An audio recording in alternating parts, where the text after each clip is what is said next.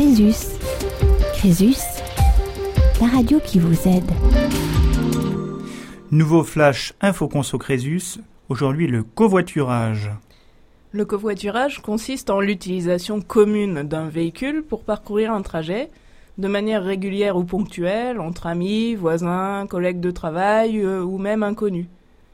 Mais qu'est-ce que le covoiturage? Alors le covoiturage est un contrat de transport qui est conclu entre deux personnes physiques. Il se distingue du prêt de voiture puisque le propriétaire du véhicule est toujours conducteur. Donc il y a deux types de covoiturage. Il y a le covoiturage alterné, lorsque plusieurs conducteurs conduisent par alternance, et le covoiturage participatif, lorsque les passagers participent financièrement au trajet. Et qui peut effectuer une activité de covoiturage?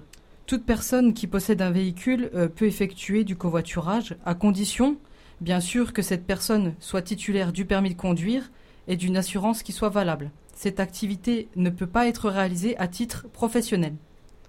Alors quel est l'avantage du covoiturage? Alors le covoiturage permet une diminution du coût du trajet, que ce soit l'essence ou le péage par exemple.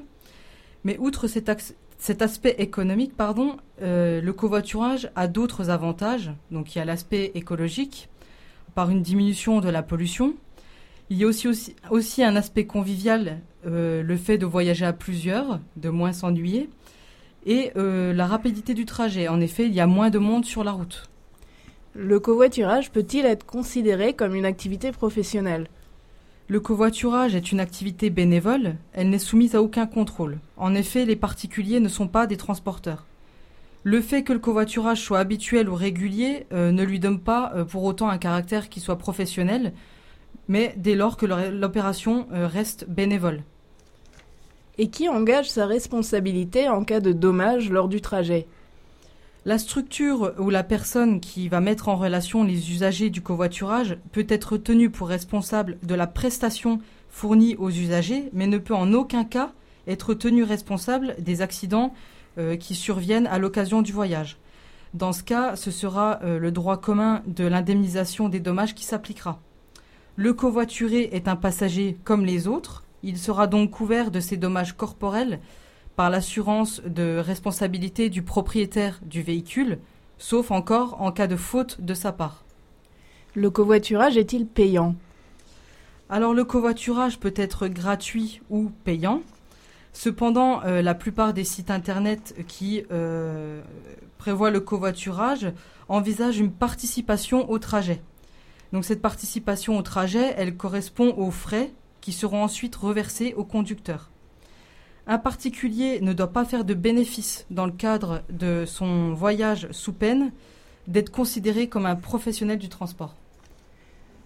Alors justement, quand considère-t-on que le conducteur réalise des bénéfices? Certains sites euh, de covoiturage euh, ont fixé des plafonds afin que les covoitureurs ne puissent pas euh, engranger des bénéfices au sens fiscal du terme. La, limite actuelle au-delà de laquelle un trajet est considéré comme bénéficiaire est de 50 centimes d'euros par kilomètre. Suis-je assuré en cas de transport en covoiturage? Lorsque vous voyagez en covoiturage, vous êtes couvert par l'assurance du conducteur, c'est-à-dire au minimum la responsabilité civile qui va couvrir les tiers. Mais attention au cas où le conducteur fait un bénéfice. Dans ce cas, il ne sera plus euh, assuré par son assurance de responsabilité civile. Et tout conducteur qui fera un bénéfice sera considéré comme l'auteur d'une activité de transport rémunéré de personnes et devra donc souscrire une assurance professionnelle spécifique. Quelles sont les dispositions à prendre avant de covoiturer? Alors, si vous vous apprêtez à voyager en covoiturage, veillez à ce que les prix ne soient pas abusifs. Comparez les différents prix proposés, les différents sites internet, et vérifier à ce qu'il n'y ait pas euh, de bénéfices euh, effectués par le conducteur. Veillez également à ce que le conducteur soit correctement assuré pour le trajet et le véhicule en question. Merci beaucoup pour ces informations. Partageons ensemble les solutions sur Crésus. À bientôt. Crésus, Crésus, la radio qui vous aide.